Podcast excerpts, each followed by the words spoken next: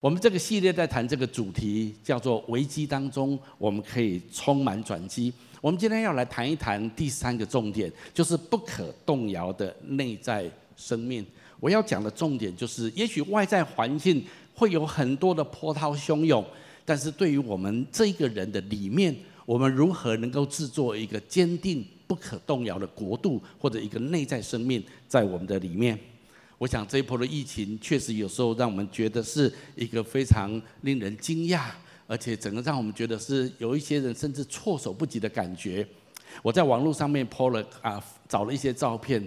有时候我们看到这一些的疫情的发展状况，我们觉得好像世界末日到了一样。我想有几张图片可以跟大家一起来看一下。这个是啊，美国纽约啊，这个百老汇的时代广场啊，我自己去过那个地方。在那个地方走路，你几乎有时候是没有办法走，因为人潮实在太多了。但是你看到这个时代广场，现在却是几乎空无一人。你可以看到，这是美国拉斯维加斯，这是一个大的赌城，金迷酒醉，在这个地方这么多人在那地方玩乐。但是我哥哥给我一张照片，拉斯维加斯现在 shut down，整个都是熄灯的状态。我们很难想象。怎么会这样子？怎么会这种情形？我们都知道，武汉现在啊，也许慢慢恢复，但是有一段很长的时间，武汉一个这么大的城市，几乎街道上没有一个人，武汉空城。我看到那个视频跟影片，心中非常的震撼。这是在上海的外滩，我想我们当中可能很多人你去过上海外滩，上海的外滩，你可以想象是这样子的一个冷清的光景吗？我觉得这是有可能吗？这是一个真正上海外滩吗？怎么可能会是这样子呢？好，这是意大利。我们知道意大利受到疫情的影响，现在是非常的严重。这是意大利一个很有名的广场，在这个城市是受到最大疫情影响的地方。我们真的要为意大利祷告，求神止住这灾。意大利观光地方是那么多人的地方，现在整个的广场也是几乎没有人。足球。如果真正在比赛的时候，现场人山人海，那个呼喊、那个那个喝彩的声音是多么的震撼人心。但是现在比赛虽然照常进行，可是他们却必须做闭门比赛。怎么会有这种事情发生呢？我们觉得非常的震撼，不是吗？另外一个地方，马来西亚，马来西亚的吉隆坡。他在一个呃上下班的时间，竟然他的呃这个呃这个捷运是这么的空旷，他的火车竟然那么的冷清。有时候看到这些事情，我们以为这是不是世界末日？这怎么可能会是这样子呢？我们到底活在一个什么样的时代里面？看到这一切的现象，对于我这一代的人也好，我想我们年轻一代的人也好，我们都承认这些是我们没有过的经验。我们的内心难免会受到很大的冲击。这个世界怎么变得这么脆弱？那未来我们到底会怎么样呢？有时候我们都一直以为这个世界的经济会持续的发展下去。这个世界反正交通频繁，飞机飞来飞去，大家反正随时要去世界任何一个地方，我们通通可以去。或者我们认为每一年每一年每一个国家的观光业都屡创新高。人们都很想去看一些很美丽的景点，在世界各地。我们以为这个世界会继续这样子发展下去，理当如此，不是吗？但是其实圣经早就告诉我们，这个世界有一天通通要过去，这个世界有一天通通要结束。其实我们现在所体验到的，只不过圣经对于末世的预言的一点一点浅尝而已。圣经其实在很多的地方已经预言到未来。我简单的抛几个圣经节，这是耶稣在马太福音后面的时候，在第二十四章里面，他谈到的几件事情。耶稣他跟门徒们对话的时候，门徒就来问他说：“主啊，在末日的时候会有什么预兆呢？”耶稣说：“你们要谨慎，免得有人迷惑你们。”他就说：“有一些会有些人来冒我的名，说我就是基督，要迷惑很多人。”我想现在有很多异端，很多很奇奇怪怪的宗教，都说他就是耶稣在世，他就是神在这个地上。这样子的事情，不论在台湾或海外，我们已经屡见不鲜了。你们也要听见打仗跟打仗的风声，总不要惊慌，因为这些事是必须有的，只是末期还没有来到。我想，从二十世纪以来，我们不论是大战小战，我们在这个地球上几乎没有一日是一个没有战争风声的日子。这也确实是这样子。民要攻打民，国要攻打国，多处必有饥荒、地震、瘟疫。路加福音特别有讲到瘟疫这件事情，这些都是灾难的起头。我想，圣经早就在谈到这些事情。人类越靠近末日的日子，地上的灾难会越来越多，但是圣经耶稣特别说一件事情：这天国的福音要传遍天下，对万民做见证，然后人类世界的末期才最后来到。所以我相信福音还是要遍传到全世界。那透过现在的资讯网络，还有各地全世界的教会，福音已经在快速的遍传的当中。后面还有一句话，他说：“那时必有大灾难，从世界的起头直到如今。”没有这样的灾难，后来也没有。但是若不减少那日子，凡有血气的总没有一个得救。只是为了选民，那日子必减少。什么意思呢？就是为了上帝的儿女们。当上帝的儿女们起来，更多的为疫情祷告，为这些的灾难祷告的时候，神会恩待，神会怜悯，让这个日子可以减少。我想这些都是圣经上面的话，这些也确实在两千年前，耶稣已经预言在末后的日子都会发生的事情。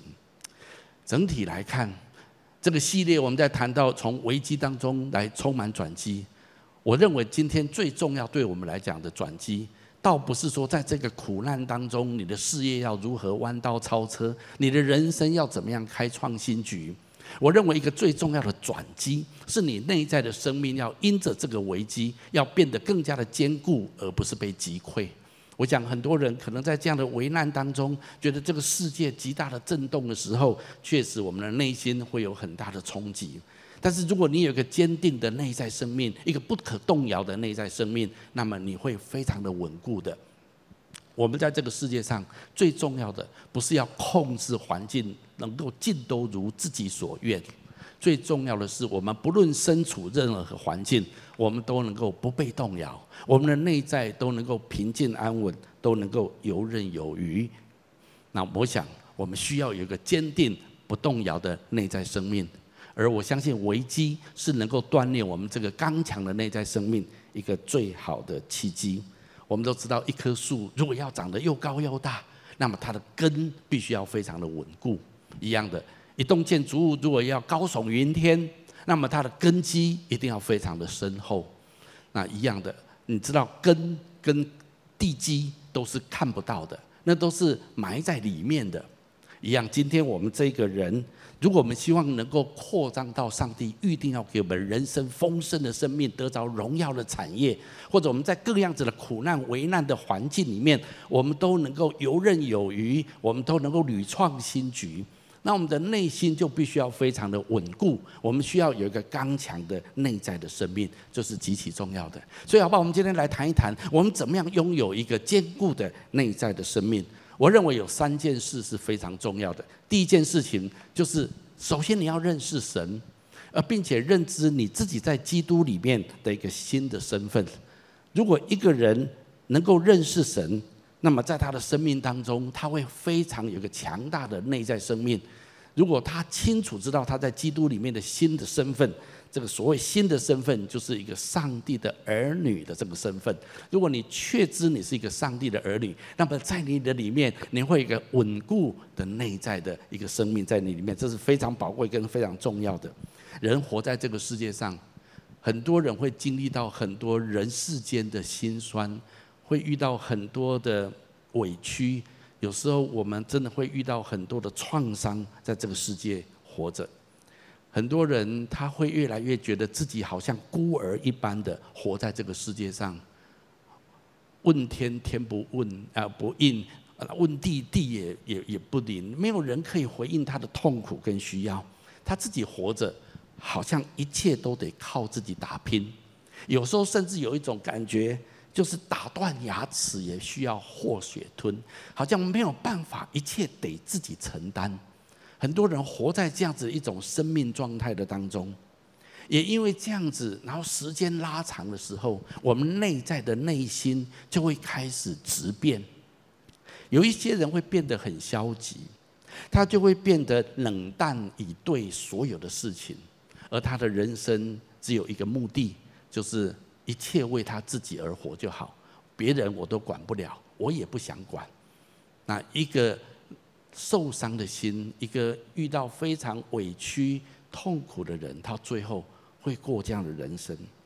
有另外一种人，他可能会变成一个比较愤世嫉俗的人，他可能会对凡事抱着一种批评、抱怨的态度，他可能就成为网络的酸民，或者一般所谓愤青。有时候不止青年，愤中、愤老都是有可能的啊。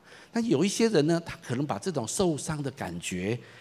他把这种经验跟感受，他用一种艺术跟一种创作的方式，把它表达出来，表达他内心对这个世界还有人生许多无奈的体验，他用各样子的艺术表达表达出来，有时候反而会得到很大的回响，因为这是许多人心里面相同的感受。但是这一些的创作，这些的作品，不论是哪一个领域的作品，他却带不出盼望。它只会带给这个世界更多的空虚，更多的绝望，更多的无助的感觉，还有为人生下一个结论：人生就是苦海而已。那这就是很多人他的一种感受。当然有最不好的一种状况，遇到这些的挫折跟受伤之后，可能有一些人就选择自我放弃，过一种自我放弃的生活方式。这一切，我是有时候我们看到许多人的生命确实是如此，但是我今天要把好消息告诉你，你知道吗？一个认识神的人，当他面对他生命当中的危机，因为有神的话语跟应许在他的生命当中，在他的心里面，那就会带出属天的医治跟恢复的能力，因为神会运行在他的里面，再加上如果有神常常与他同在。常常引导他前面的道路，他就更不觉得会孤单。上个礼拜我们特别用诗篇二十三篇在描述这样子的一种状态。如果一个人能够这样子的活着，那么这样子的心，逐渐的他会成为一个坚固不可动摇的一种内在生命。如果你拥有这样子的一种内在的生命，那么让我宣告，你的人生终究都能够化危机为你生命当中的转机，所以认识神是多么宝贵，认识神是多么重要。神在我们的生命当中带来的祝福，带来的滋润，带来的安慰，带来许多生命的养分，这有时候很难用金钱衡量。这是一切是何等的真实，所以圣经上有一句话我非常喜欢，我们一起来读一下好吗？来，我们务要认识耶和华，竭力追求认识他。他出现却如晨光，他必临到我们像甘雨，像滋润田地的春雨。这一段圣经告诉我们说，我们的内心当我们觉得很匮乏、很干渴的时候，神要滋润我们。在我们的生命当中，我们一切有需要的时候，神就会来帮助我们。但是它的前提是认识神，认识耶和华。所以在这里当中，一个非常重要的第一件事情，如果你希望有一个坚固的内在生命，一个不可动摇的内在生命，第一件最重要的事情，就要是要来认识他，因为他必要滋润你，他必要来帮助你，把光照在你的生命当中，把啊。全员把滋润带到你的生命里面来，而最重要的还有，当你认识他之后，你就知道你可以信靠他，你可以在他的儿子耶稣基督里面得着一个新的身份。你说这是什么呢？这一段圣经节很重要，很多人都知道。我们一起读一下来：凡接待他的，就是信他名的人，他就赐他们权柄，做上帝的儿女，做神的儿女。你一旦认识神之后，你就知道神非常的爱你，而且神为你预备一个很特殊的一条救恩的道路，也给你一个很重要一个新的身份。这个新的身份就叫做成为上帝的儿女，成为神的儿女。我们所有的华人都知道一件事情：是儿女跟不是儿女是差很多的。对我来讲，当我知道我是上帝的儿女之后，对我的生命，特别对我的内在的生命，带来一个极重大的祝福。那儿女到底是什么意思？对我来讲，我认为儿女至少有三个意义。第一个意义是我可以提出请求。我想儿女向父母、父亲要东西是天经地义的事情。我们每一个人当父母亲的都知道，如果你的孩子跟你要一样东西，你大概十之八九你会满足他，你会供应他。啊，当然，如果他要一些对他不太健康、不太好的东西，也许我们要再考虑。但是只要能够祝福我们的孩子，只要让我们的孩子能够真的快乐，对他的生命、对他的成长有帮助的，我们做父母亲的巴不得给他，不是吗？我告诉你，这就是我们天上的阿爸父神对我们的心、对我们的期待。所以，当你生命当中有任何的困难、任何的需要，你知道，你有一位慈爱的天父上帝，因为你已经成为他的儿女，所以你可以来到他面前，你可以跟他请求。这就是为什么作为一个上帝的儿女，祷告是非常重要的。我们可以跟神求，把我们的需要跟他讲啊。当然，这个有很多的祝福。我今天的重点不在这里，我只是说，作为一个儿女，我可以跟神提出请求。第二个，我可以被允许犯错。我想儿女总是不成熟，也不完全，我们难免做错。但是我们都知道，在家中，我只要真的如果犯错的话，父母亲提醒一下，我只要认错祷告啊，认错悔改一下，那么父亲一定会原谅我。当然我知道。大部分呐、健康的父母亲呐、我知道有一些的家庭恐怕这种呃感觉跟气氛不是这样子。但是你要知道，我们的阿爸天父是一个慈爱的天父。我再讲一次，他是一个慈爱的天父。我们都不完美，我们都难免会有犯错，有时候甚至故意的，我都知道。但是如果我们真心愿意再次来到神面前来悔改，神都会再次的宽恕我们。所以在作为上帝的儿女，我是被允许犯错的，这是一个非常重要儿女的意义在这里面。还有一个我认为很重要，就是作为儿女，我能够继承产业啊，这这对我们华人来讲是非常清楚的啊。所以为什么儿女的身份是很重要的？作为儿女，作为我父亲的后裔，我有合法的财产的继承权。我想这是一个成为上帝的儿女最宝贵、最宝贵的重要的地方。很多人说：“诶，为什么这个这个到底是什么意思呢？”有一段圣经我要特别来提出来，这是在加拉太书这里一句话，我们一起来读一下。来，弟兄们，我们是凭着应许做儿女，如同以撒一样。其实保罗在加拉太书讲这句话，是在对外邦人说的，在对于非犹太人说的。因为以撒是亚伯拉罕的儿子，犹太人都知道，他们也都从这个支脉血脉所生。所以在血统上面，他们是亚伯拉罕的后裔。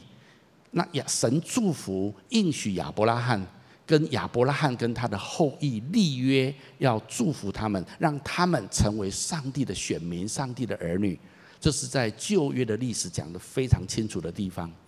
但是保罗在告诉我们，一个新约的时代来到。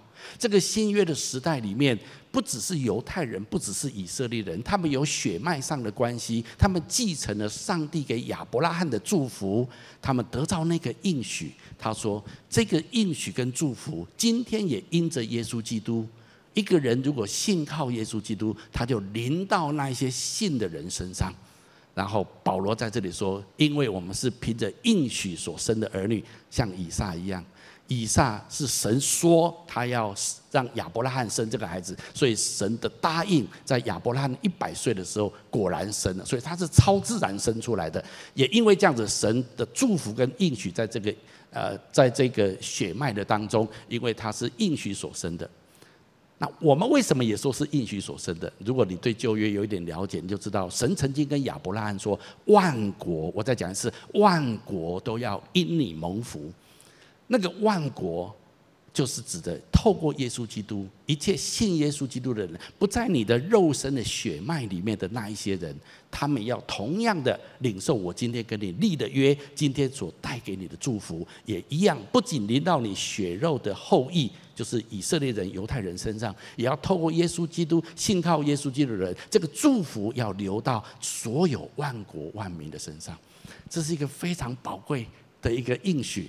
所以今天，如果我成为上帝的儿女，我就接轨了这个产业，接轨了这个应许，在神的约的里面，不论从旧约到新约，在这个约盟约的里面，神是守约施慈爱的，在圣经上一再的这样讲。所以一切的应许在基督里面都成为我们的产业。有时候很多人说，产业就给我一笔钱呐，给我很多房子啊，啊，给我很多的资产呐。啊，我告诉你，那些的东西都是人世间用完就没有了啊。如果你不小心那个投资，像现在股票跌得那么严重，搞不好你所有的资产都已经融融光了，没有了。神的应许，神的产业是他的话语，他的同在，他答应一切要给我们生命中的祝福，因为神是不改变的神，神说了他一定照做。对我来讲，这个应许比金钱更加的真实，而且持续到永恒有效。这就是神在基督里面给我们最宝贵的应许。很多人说，那好可惜，如果又是犹太人，那多好，我也是他的血脉，然后我又信主，多好。当然这样子很好，但是如果不是也没有关系，因为我们都是凭着应许。神说有一天万国，这个是一个应许，万国要因亚伯拉罕蒙福。我们就在这个应许里面，从实质上来讲，我们好像是领养的哈。你说那领养的好像差一截。哎，其实你知道吗？在法律上面，领养的也是有同样的法律效应。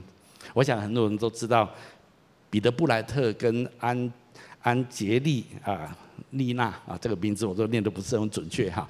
啊，虽然他们离婚了，但是他们曾经他们的家庭领养很多孩子啊。我知道他们是呃非常对那些贫穷的或者非洲地区的有很多的怜悯哈。我常想说，我要是那个孤儿，要是那个孩子，如果他们来领养，要要选领养孩子的时候，我一定会说：pick me，pick me，pick me，让我让我成为你们的孩子。如果能够被他领养到美国去，成为他的家人，那你觉得这个孩子跟其他没有被领养的孩子差多少呢？我要说，天离地差多少就是差多少。你用这个这个图像你来想一想，你今天如果被上帝领养，你成为上帝合法的孩子，成为上帝合法的女儿儿女。那么你知道在你身上有多庞大的产业吗？我要讲的重点就是，当你知道你认识这位神，他带给你生命滋润，带给你全源，还有因为你有这个新的身份，你成为他的儿女，你知道他非常非常的爱你，你成为他的儿女，你可以跟他祈求你所需要的东西，你就算犯错，你知道神也会来原谅你。还有，在你的生命当中，你已经得着一切在基督里面丰盛的产业，这一些会让你的内在非常的坚定，非常的稳固。让我这样子说，圣经上有这样的话说：神爱我们的心，我们也知道，也信。所以圣经上一再的强调，神是非常的爱我们，神是这样子与我们大大的同在的。下面这段圣这一段话，我也要特别说明一下。神爱你我，他永远不会忘记这一点。这是关乎你的身份的问题，因为你是上帝的儿女，哪有一个父母亲？我再次说，一个健康、一个充满慈爱、智慧的父母亲，不是深深的爱着他的孩子呢？我们的天赋更是如此。那么真理是，当我在很艰困的时候，还有那个过程当中，神都看见了，而且他了解。不管我觉得怎么样，我要记得。他关切所有发生在我身上的每一件事情，而且他都跟着我一起经过。也许这时候，在这个疫情啊，整个蔓延，整个呃非常的影响到很大的时候，很多人行动受到约束，我哪都不能去，我真的觉得非常的孤单的时候，那么你要知道，神爱你，他知道你现在正在经历什么，他关切在你身上的一切的事情。而且最重要的，他与你经过每一个过程。有一个人，他做了一个梦，在梦里面他就说：“上帝啊，上帝让他看到他人生有很多的时候，上帝都陪伴在他的旁边。但是他就发现，为什么在他人生特别孤单、特别无助的时候，那个沙滩上的路本来都是有两双的这个脚印，为什么在他最困难、最痛苦的时候，他的沙滩的路上只有一一双脚印，那那时候神，你怎么在我最困难、最需要你的时候，你留我一个人孤单的走那一条人生的道路呢？好像沙滩上只剩下一行脚印呢。神跟他说：“不，那一行脚印不是你的，那是我的。当你的人生最困难、最孤单的时候，最无助无力的时候，其实是我把你抱起来走的。我今天要把这个图像。”给所有的人，你知道吗？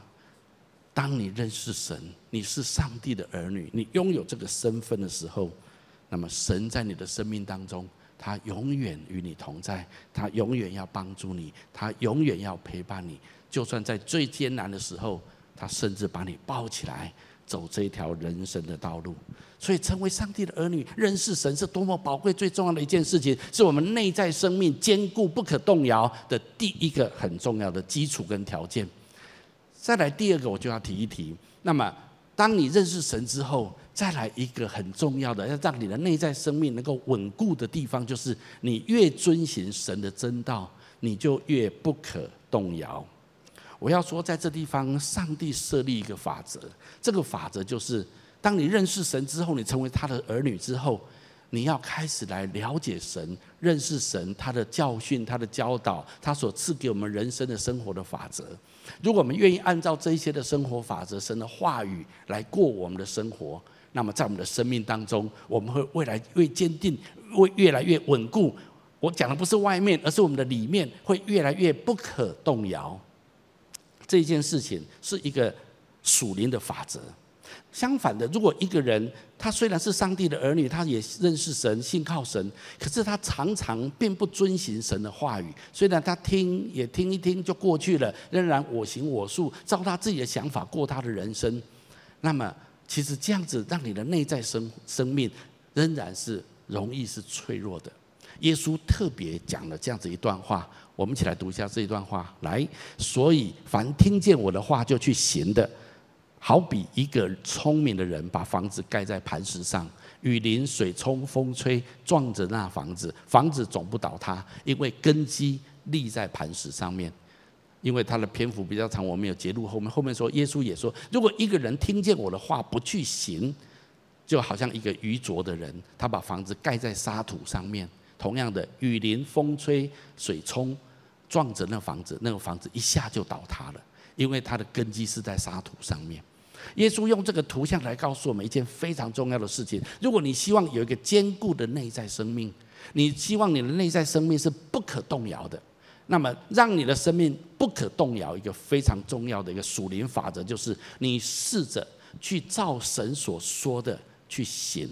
我觉得就是这样子一个很简单的一件事情，但是我必须说，很多人忽略这件事情。如果你希望有一个坚固的内在生命，不可动摇的内在生命，你就开始试着照神所说的去做。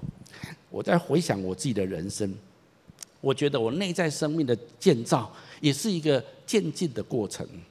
我记得我刚开始更多的在学生时期，更多的认识神之后，我就开始照圣经所说的。不要停止聚会，要加入教会生活。那么我就委身一个教会啊，我也学习稳定的聚会，我也学习开始 QT，每一天用一点时间，或者一个礼拜至少有好几天跟上帝之间有一个祷告，有一个读圣经，有一个灵修的时间。然后渐渐渐渐的，我也开始拨出一些时间来服侍神。圣经说我们要用百般的恩赐来彼此服侍，我就照圣经所说的，上帝既然。呃，拯救我一定也给我属灵的恩赐，我就发挥这些恩赐来服侍神。我也开始参加团契或参加小组，也开始去牧养人，去开始传福音。因为圣经的话说，你要成为一个传福音的使者。像我们今天看到这个见证，这个姐妹，我真的非常感动，也很感恩。她是火热的传福音。当你尝到主恩的滋味的时候，叫你不传福音都很困难，不是吗？如果我们知道神那么爱我们，神给我们那么多的好处跟恩典。好东西要跟好朋友分享，我们怎么可能闭口不言呢？那如果你也开始的传福音，你真的就回应了神的命令。当我这样子做、这样做之后，我觉得我内在的生命就越来越稳固。出社会，我开始有工作收入之后，我就照着圣经所说的，我开始十一奉献。那当啊十一奉献过一段时间之后，我就开始操练超过十一的奉献。啊，我已经超过十一的奉献很多年了。我在这地方要鼓励所有的人，如果我们愿意成为一个给予者，那么神一定会上尖下流、连摇带按的倾倒祝福在我们的生命当中。我在十一奉献上面，我学到很多很宝贵的功课。我按照圣经所教导的这样子去操作、去学习。我在前一阵子，我特别又感学到十一奉献有一个重点，那个重点就是你要把得到的先拿出来。那我有时候我就啊，先先花掉，把一些东西先付一付啊，记得的时间再来付十，再来拨出十一，啊，超过十一我都这样子。但是有一天圣灵提醒我不，照一个属灵的原则是，一旦有收入，第一个第一个十一你要先拨出去。所以，例如我五号拿到薪水，我们教会的薪资都是这样发的。我五号当天我就立刻把十一转出去了。我不要让他隔到一天，因为第二天之后可能有别的账需要付。但是对我来讲，神提醒我，你要在第一个时间把它转出去，而且十一要做好规划，或者超过十一的部分要规划。那这些都是我的学习。那我觉得在这个过程当中，我觉得神就开始祝福我，在我一切所需要的事情上，神真的丰富了供应我。也因为这样做之后，我在财务上面，在人生上，我就更有信心倚靠神。在我出社会之后，有几次的机会，有一些的邀请，要可以投资这个，投资那个，做这个生意，做那个生意，或者进入这个行业，进入那个行业，其实有时候都有蛮大的吸引力，因为那样子好像可以呃获利很多，赚很多钱。但是当我仔细祷告评估的时候，我发现有一些的邀请，有一些的投资机会，神好像特别鼓励我不要去参与在其中。虽然看起来可以赚很多钱，可是神好像跟我说。我已经供应你一无所缺。那如果你做那些事情，会很损伤你的时间的安排、家庭的生活、教会的生活，还有参与神国度的发展。那所以也因为这样子，我就放下了一些可能可以赚钱或投资的机会，也慢慢慢慢的，我里面越来越稳固，确信神能够带领我的人生。所以在我后来，我更多的被圣灵引导。我越来越能够分辨神的引导，所以后来在我婚姻的抉择上面、职涯的发展上面，还有我人生方向的转变，最后呃成为全职、成为牧师的这整个过程，我只能说，我里面因为有神的话，还有圣灵的引导，那我里面就越来越对神放心、有信心。我不会因为环境的好或坏而做出一个大家都认为很好就去做，或大家都认为不好就不去做的那一些的决定。我觉得，当你里面有一个稳固的内在生命的时候，你就可以很清楚的被神引导。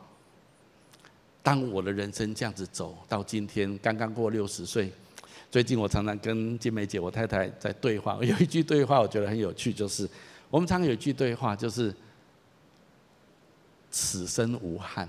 我们的意思就是说，如果神今天突然把我们两个人都带走了，我们觉得好好好爽，好过瘾，觉得我们了无遗憾的一生。我我真的今天要从内心的来鼓励所有的亲戚家人、弟兄姐妹，不论你在线上或在分堂点，或者在视频里面看到这一些的讯息，我真的要鼓励你。认真的来遵行神的话语，对你的生命会带来重大的祝福。而且你越这样子做，你里面会越稳固，这是真实的。所以下面这段圣经节，我们一起来读一下来。你们务要警醒，在真道上面站立得稳，要做大大丈夫，要刚强。所以我今天要再次鼓励所有人，你要很坚定的在真道上面站立得稳，要做大丈夫，要刚强。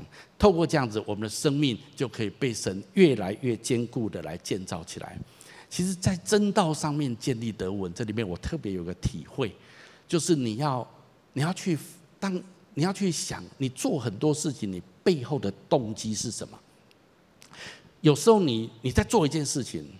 你的动机，你如果问说，我为什么要做这件事情？你问问看，如果你大部分做这件事情的动机都是为了我自己，我希望过更好的生活，我希望解决这个问题，我希望啊，我能够能够啊更有钱，我希望我未来更有发展，这个是很好，因为这也是不错的动机。但是我要讲，这个动机不够强，因为这个动机可以维持你一段很长的时间。但是它的动力不够强，也很容易消失。例如，如果你自己越来越不好的时候，你会为这样子的动机，你会感到越来越弱。这种动机不具有永恒性跟利他性。如果你期待你的生命是坚固不可动摇，你要拥有比一种为自己更大、更远大、更重要的动机在你的生命当中。你说那到底是什么？我下面用的这段圣经节，我只是截录一段，但是我想要用保罗他怎么样描述他的动机，以至于他可以在真道上面站立得稳，那我特别要用哥林多后书的这一段圣经节，很快的跟大家简短的来分享。这段圣经节，保罗这样子说：我们既然蒙连续啊，受了这个职分，就不上胆，将那些暗昧可耻的事都弃绝的，不行诡诈，不妙讲神的道理，只将真理表明出来，好叫神，好在神的面前把自己跟鉴于。呃，个人的良心，保罗在讲的就是他知道他所做的事情，他的动机是从神受的这个职分，也因为他知道他是为神做，他还有后面说不是为自己，乃是为了传耶稣基督为主，那把自己当做你们的仆人，那因为这一些的动机，所以他抛弃那一些不好的事、暧昧的事情。如果你只是为自己，有时候为了你自己的享受，为你自己的利益，你会去。沾染上一些不好的东西，因为你的目的是为自己。可是如果你是为神、为福音、为众人的好处，那么你就更有动力，你的动机更强，去免除到那一些不好、暧昧、可耻那些不好的事情。保罗后面也这么说：我们有这宝贝放在瓦器里面，要显明这莫大的能力是出于神，不是出于我们。这都在哥林多后书的第四章的这一段话。所以他说：我们四面受敌，却不被困住；心里作难，不至于失望。遭逼迫不至于被丢弃，打倒了不至于死亡。你看保罗多坚韧，他好像不倒翁。你怎么弄他？外在的环境怎么样让他受苦？怎么样逼迫他？他都没有关系，因为他里面非常的强忍。他说：“凡是为你们，叫恩惠因人多越发的加增，感谢就更多荣耀归给神。”保罗他不是为他自己，他是为了爱这一些哥林多教会的这些弟兄姐妹，还有很多他所传福音的对象。所以他在各样子艰难的环境里面，他内心是稳固的。他最后说：“所以我们不上胆，外体外体虽然毁坏，内心却是一天新似一天。我们这自战自亲的苦楚，要为我们成就极重无比永远的荣耀。原来我们不是顾念所见的，乃是顾念所不见的，因为所见的是短暂的，所不见的是永远的。”保罗的动机是为永恒的。保罗的动机是为别人，是利他的，是为神的，为福音的。我今天要鼓励所有的弟兄姐妹、来宾朋友，如果你希望有个坚固的内在生命，那么你要走在神的真道上面，你要有一个很强大的动机。那个动机不是只是为自己啊！我想解决我的困难的问题啊！我现在有疾病，我现在有忧郁症，我现在家庭破碎，我现在财务破产。是神很爱你，神真的很愿意帮助你解决这些问题。可是你不能永远 focus 在自己身上，你要来问问神主啊！你创造我的目的是什么？我怎么样有一个比自己更远大的动机跟目的来活，来活出来？当你愿意这样子做，像保罗一样。他就能够胜过许多的罪跟软弱，所以今天我再用另外一个翻译版本来读这一段我的中经文。他说：“我们放弃了一切暗昧可耻的事，不做诡诈的事，也不曲解上上帝的话，在上帝面前，我们公开显明真理，以自己的行为来启发每一个人的良心。”你可以想想看，保罗的心，保罗的内在，他他不沾染那一些暗昧可耻的事情，他不做那些诡诈的事。特别他注意哦，他不曲解上帝的话。我必须这么说，有很多人，他纵然是上帝的儿女，是基督徒，他也说他信靠神，可是他常常用用自己的方式，自己所要的来曲解神的道，好像给自己一个很强的借口，告诉自己我也可以这样做，我这样子有什么不行？保罗不会这样子，保罗知道他不是为自己，也不是为了这个时代。保罗是为永恒而活，他的动机是非常的清楚。我今天要鼓励所有的人，如果你愿意遵行神的道，你里面会越来越坚固，越来越强盛。那如果你要有效的做这件事情，你的动机就很重要。你怎么样在真道上站立得稳得稳，能够做刚强，做大丈夫？那么你的动机很重要，你不要只为你自己，只想解决自己的问题。也许是神用一个饵把你带到他的面前，因为你可能遇到一些人生的挫折，遇到一些的危机，遇到一些的苦难。为了解决这些的问题，你来到神面前。但是，请你不要停在这里，神绝对有能力解决你生命中的问题跟危机。但是，神希望你不要停在这里。如果你希望里面有个坚固强大的内在生命，你要再往前一步。你要勇敢的来问神，主，我要认真的来遵循你的道，我要来问问主，我如何可以为你而活？如果你愿意这样做，你内在生命将跟保罗一样，非常的坚固跟非常的稳定。讲了这一些，都是一些的原则性。那最后我要鼓励你锻炼跟操练，所以锻炼自己的信心，以至于你里面更加的稳固，更勇敢的来信靠神。那么你就学会更加的来倚靠神。就像我刚刚说的，我也是从一开始从啊圣经所教导的一些的点开始做，不是一下子就要的很有信心啊，变成信心肥大啊，信心肥大是经过很长的时间的。但是先从小的地方开始，例如。稳定的聚会，圣经说不要停止聚会，像那些停惯的人是不好的。你要稳定。现在我们可能在线上主日，那你就很稳定的在线上，你自己预定好的时间，跟你的家人，或者你可以邀请一些朋友一起的来参与主日的聚会。这样的稳定的聚会，还有小组，我们现在很多小组也开始线上，透过这样子，你可以很稳定的来聚会，这是第一步，然后开始跟上帝建立关系，QT。然后开始可以开始更多的去传福音，关心别人，这一些东西都是一点一滴的锻炼。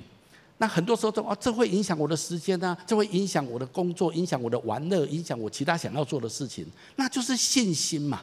信心是什么？信心就是照神的话所说的来过生活。那么这就是采采纳采采出一个信心的步伐。所以圣经说，我们的信心是可以锻炼的，是可以。查验的这段圣经节，我们一起读下来。你们总要查验自己有信心没有，也要自己试验。如果你知道自己的信心很软弱，跟神之间若即若离，或者有时候对神有一些很奇怪负面的感觉，信不来啊。那么如果这样子，你就需要去查验。那如果这样子，我应该怎么办？那你要自己试验锻炼，让你自己越来越有信心。我再次说，锻炼神的信心很简单。就是按照神的话去做。你现在已经做到哪里？那再往前一步。例如说，你现在很稳定的聚会了，很尾声的很好，你也都参与聚会、参与培育的很好。那再来一步，可能就是你能不能更稳定的十一奉献，甚至超过十一的奉献，甚至你开始出来参与服事。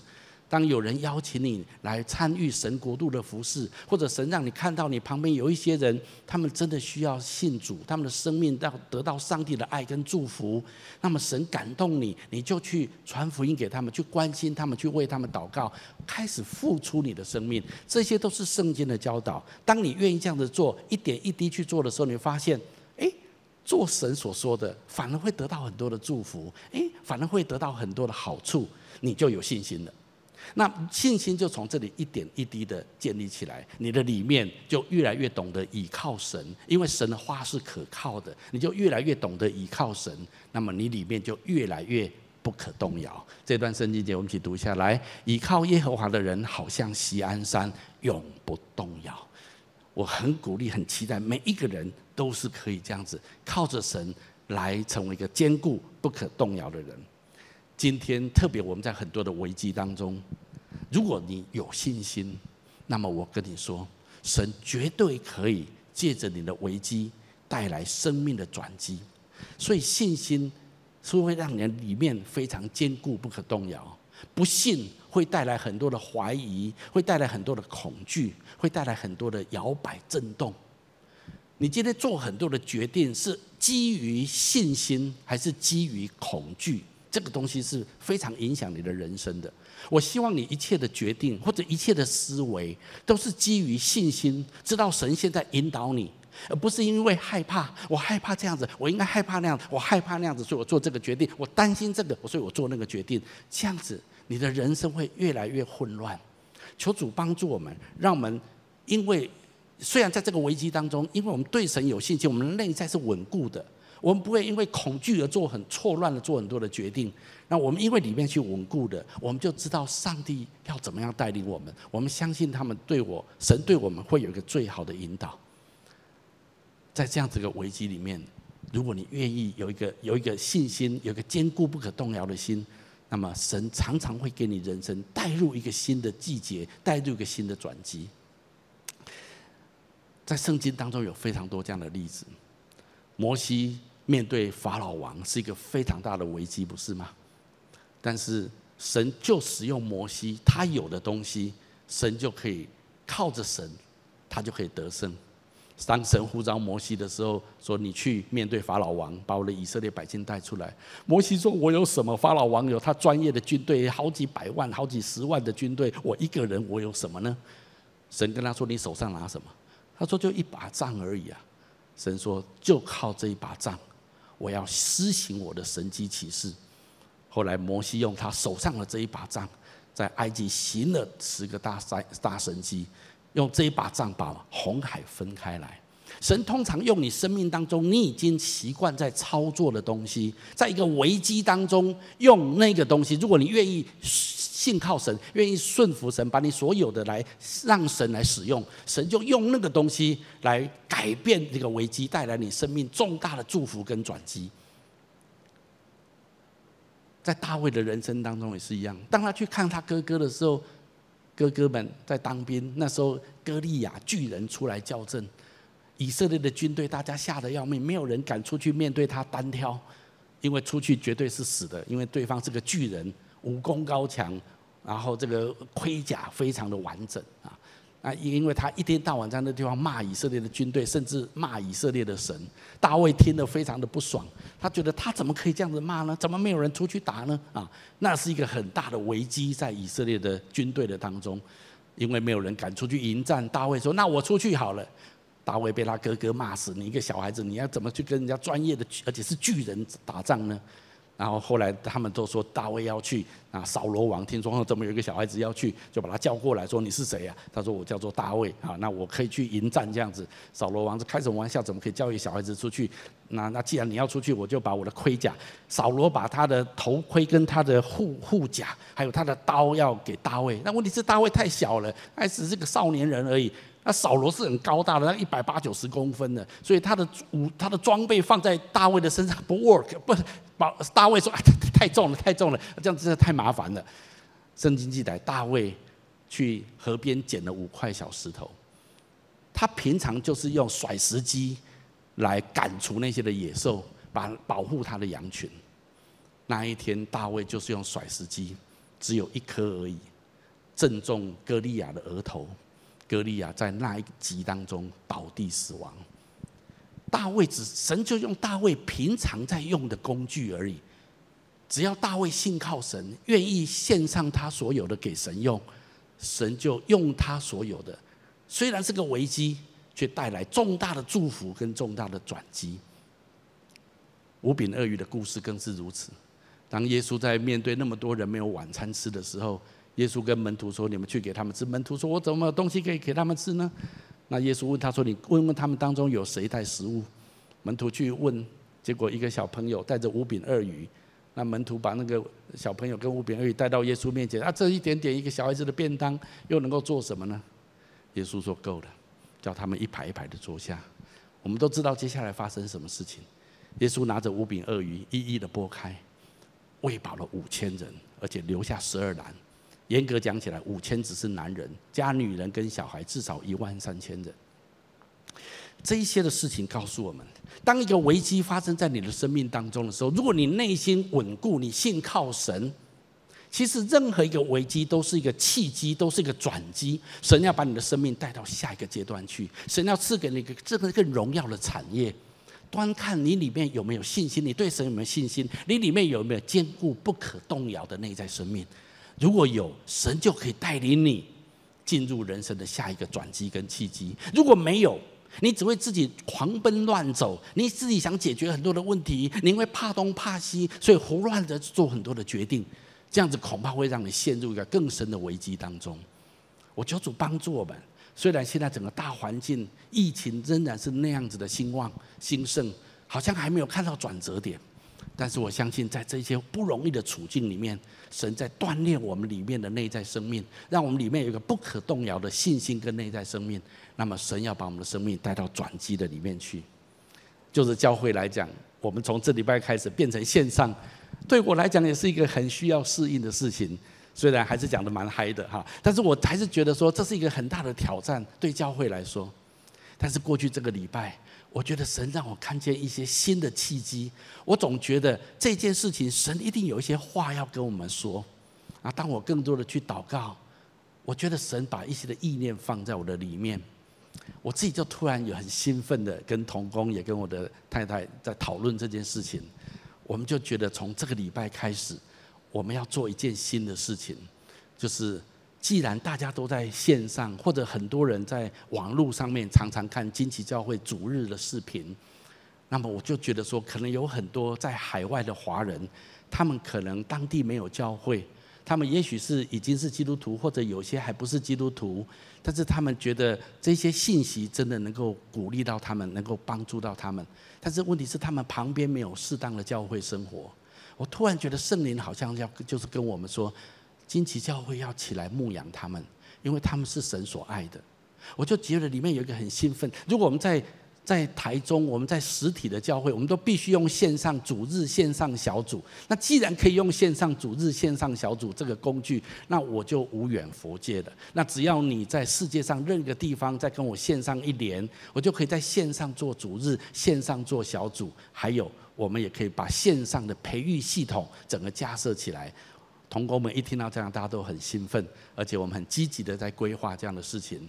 那我觉得好像神更开广我们牧养的领域，我们不是只有教会有有据点的地方，我们才能够做惊奇教会，而是只要有人愿意加入我们在线上的小组，成为我们线上的家人，我们就可以在基督里面成为家人，我们可以一起的走这条天路，彼此鼓励，彼此带导，彼此服侍。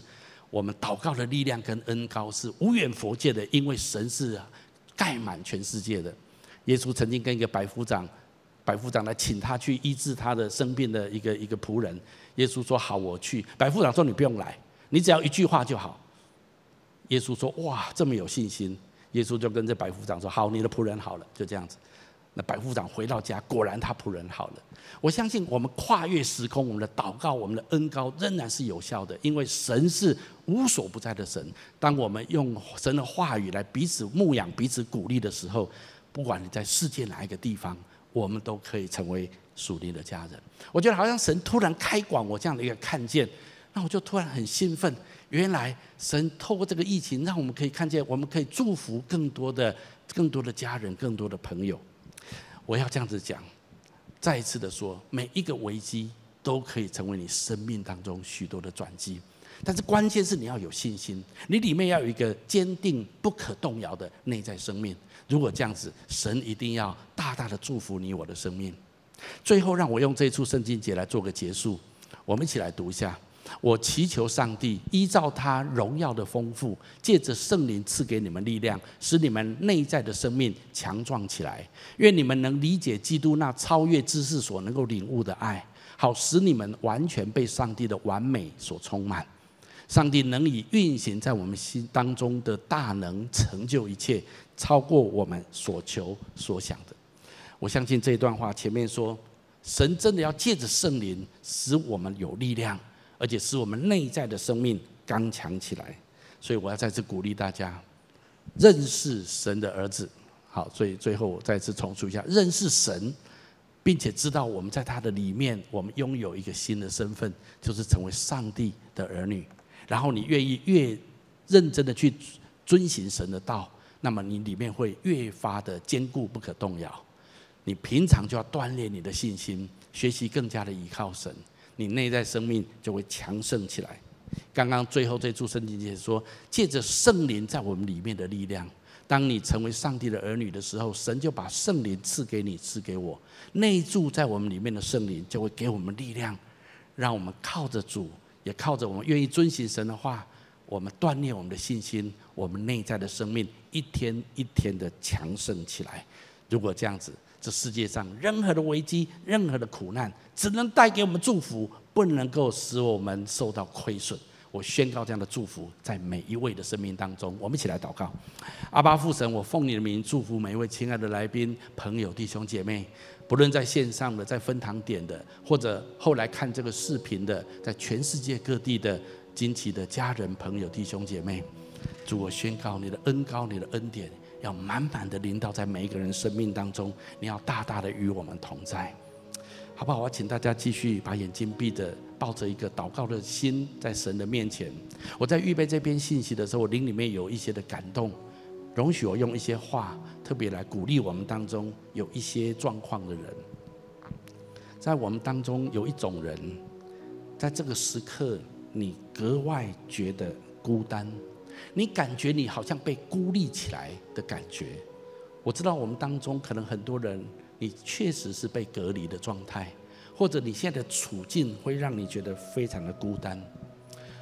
我觉得今天圣灵在我里面，我要告诉这样子的人，今天神他要跟你说，我的孩子，我在这个时刻，我特别的与你同在。我要给这样子的人再一次的诗篇二十三篇，我们上个礼拜讲的诗篇二十三篇，我请你用祷告的心，认真的来读诗篇二十三篇。我灵里面的感动是，神说他要用这段诗篇来向你说话。我相信神有一些的话，透过这个诗篇要跟你说。所以好不好？我鼓励你今天或者这一两天，找一个比较完整、安静的时间，你自己好好的再重读圣经诗篇二十三篇，用祷告的心来读。我相信神会来安慰你的心。神有话要向你来说。第二种人，我觉得在我们当中有人，你现在正在从事一些动机不太好，或者你正在做一些从圣经来看是一些暗昧、神所不喜悦的事情。你有时候你觉得，可是没有办法啊，我就是靠此而活，我就是靠这个为生啊。我今天，我今天要鼓励这样的人，我觉得神今天特别要跟你说。如果你希望你的内在生命要强健起来，你今天就起来做一个决定，起来说我要脱离这些暗昧、诡诈、神所不喜悦的这一些的事情。我知道有时候不容易，但是我今天特别感动圣灵在我的里面，要鼓励这样的人。你如果今天愿意跟神说，主，我愿意起来脱离这样的事情，我觉得今天神有一句话要跟你说，神说我的孩子。我不定你的罪，我要赦免你，而且我必帮助你，我必与你同在。我特别要鼓励这样的人，神的力量、神的保护超过万有。你不要怕，你不要怕人，你不要怕没有钱，你不要怕没有路走。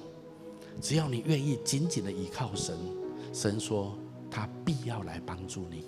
所以我要特别鼓励这样人，好不好？脱离一切暗昧、不好的事情，不要与作恶的人为伍。我相信神一定要大大的祝福你接下来的人生。最后一种人，我灵里面感觉，在我们当中有人，你一直就是觉得是我就是一个内在生命很脆弱的人，我有一点风吹草动，我就是吓得要死，我就觉得我里面很不稳固。那么我就是这样的状况，是我知道我们当中可能你有这样的人，你是比较敏感的，你很容易担忧，你很容易受到惊吓。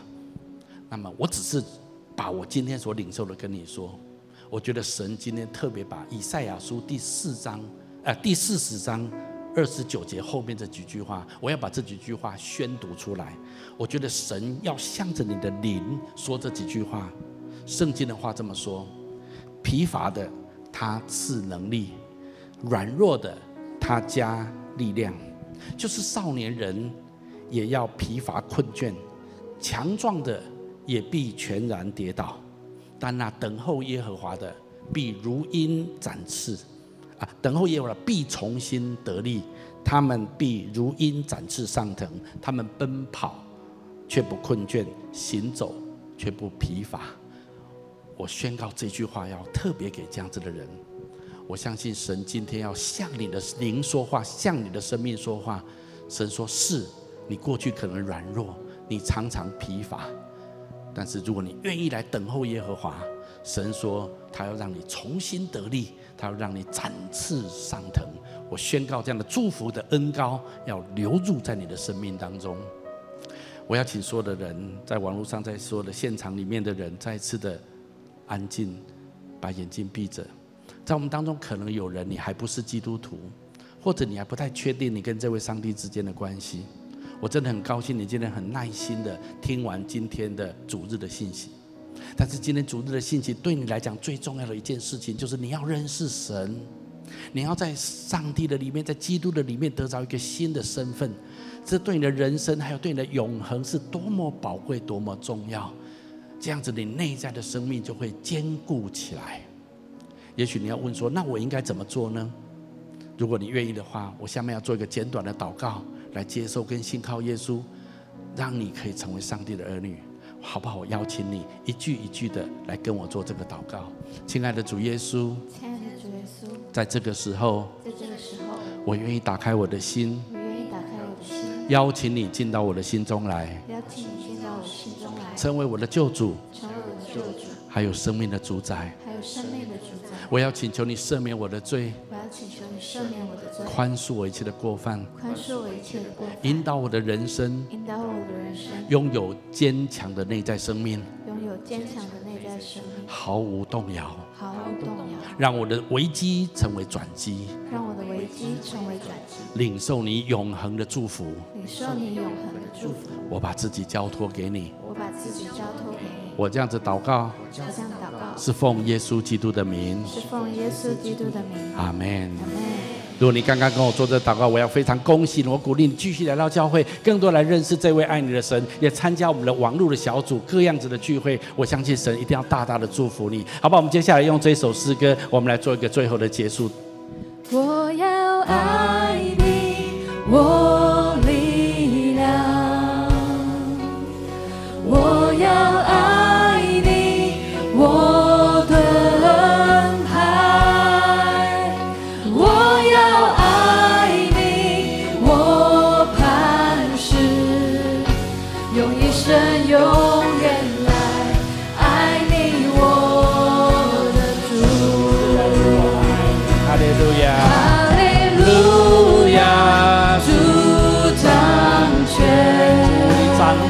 我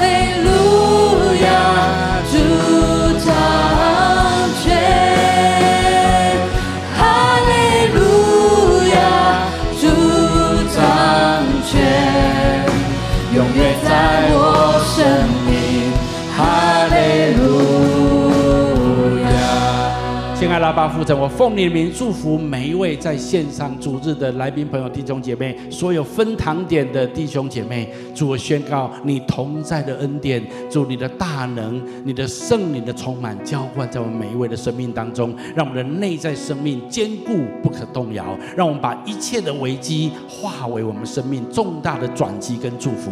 祷告宣告都是奉耶稣基督的名，阿门。恭喜，愿神大大的祝福你。